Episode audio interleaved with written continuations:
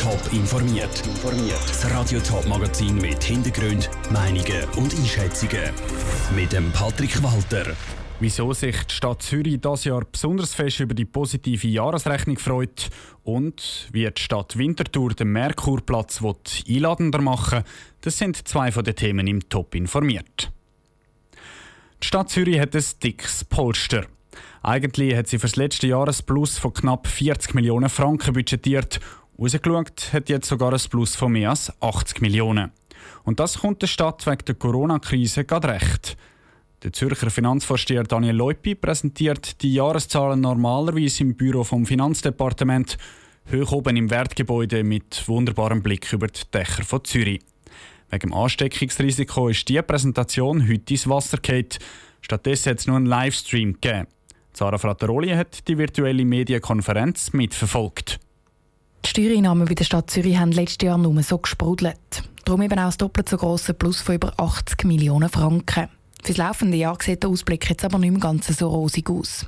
Die Corona-Krise schlägt auf die Stadtfinanzen. Wie heftig, das ist noch unklar, sagt der Zürcher Finanzvorsteher Daniel Leupi. Wenn ich da könnte schon im Detail sagen, was das für die Stadt Zürich heisst, dann wäre ich Hellseher und könnte wahrscheinlich dickere Brötchen verdienen woanders.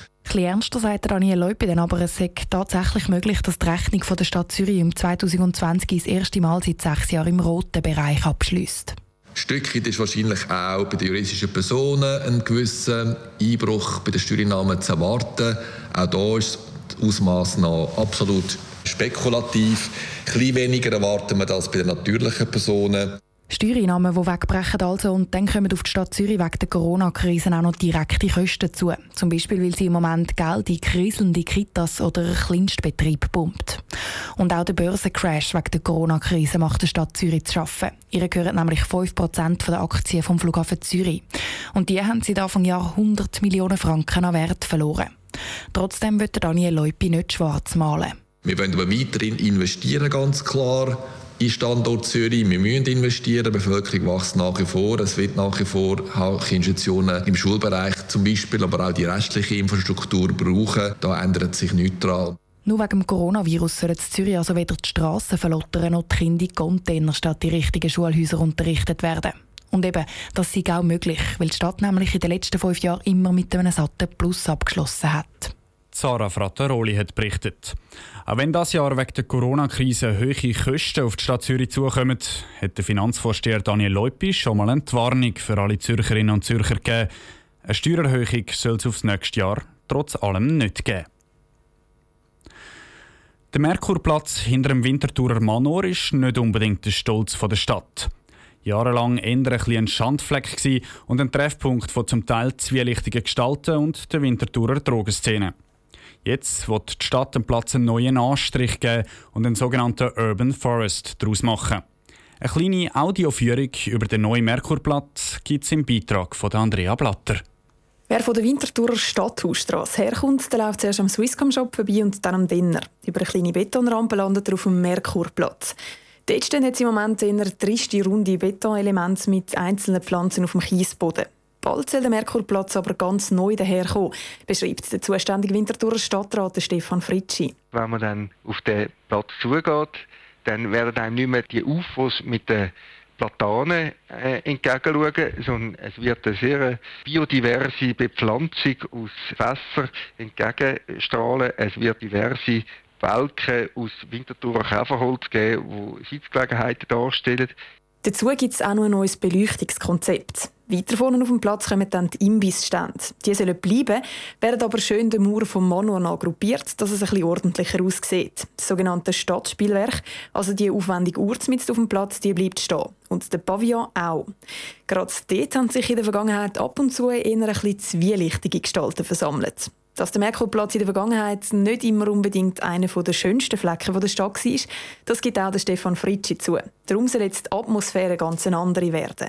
Wir wollen durch die bessere Beleuchtung und durch die ansprechende Gestaltung von dem Platz, wenn wir wirklich auch eine bessere Mischung hinbringen auf dem Platz. Wir wollen niemanden davonjagen von dem Platz, aber wir wollen, dass Jung und Alt, dass auch alle zusammen sich wohlfühlen auf dem Platz. Die ganze Aufwertung die kostet rund eine Viertelmillion Franken. Die Kosten trägt zur Hälfte die Stadt, die andere Hälfte zahlen die Mieter, die ihre Liegenschaften rund um den Merkurplatz haben.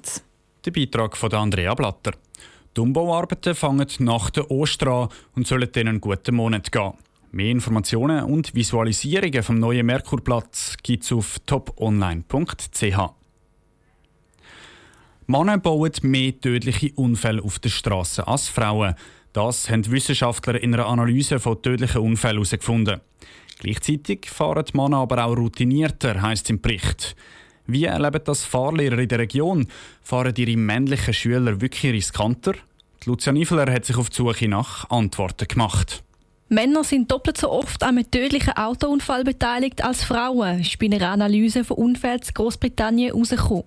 Dass Männer mehr Risiken eingehen, hat aber viel damit zu tun, dass sie oft schon Erfahrung haben, sagt Fahrlehrerin Miriam Rutschmann-Gateja. Weil ihnen ein Fahrzeug vielleicht eher liegt wieder, wieder Frauen, weil sie eben vielleicht schon auf dem Traktor gehockt sind, weil schon tief Roller gefahren sind. Ähm, durch das fühlen sie sich wahrscheinlich auch wohler im Fahrzeug rein. Durch das kann es auch sein, dass männliche Fahrschüler das Gefühl haben, dass sie das Auto im Griff haben, auch wenn es nicht stimmt. Auch der Fahrlehrer Sandro Ceravolo bestätigt, dass Männer öppe mal riskanter fahren. Ich sage einfach, die Frauen sind vernünftiger, weil sie einfach nicht so risikofreudig sind und einfach eher das probieren umzusetzen, was der Fahrlehrer gesagt hat oder was man im Verkehr so machen sollte. Und Männer sind an denen mal Grenzen noch ein bisschen auslotsen, was kann ich machen, was kann ich nicht machen.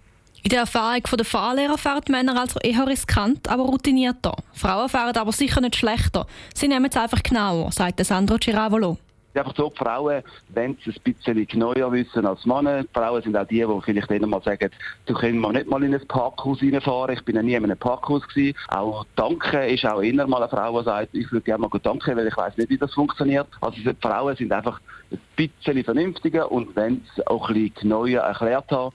Frauen wählen auch etwa mal noch ein, zwei Stunden mehr vor der Prüfung, während die Männer Druck machen, sagen beide Fahrlehrer. Der Beitrag von der Lucia Niffler.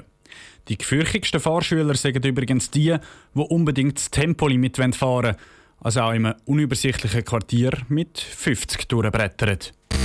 Top informiert, auch als Podcast. Mehr Informationen gibt es auf toponline.ch.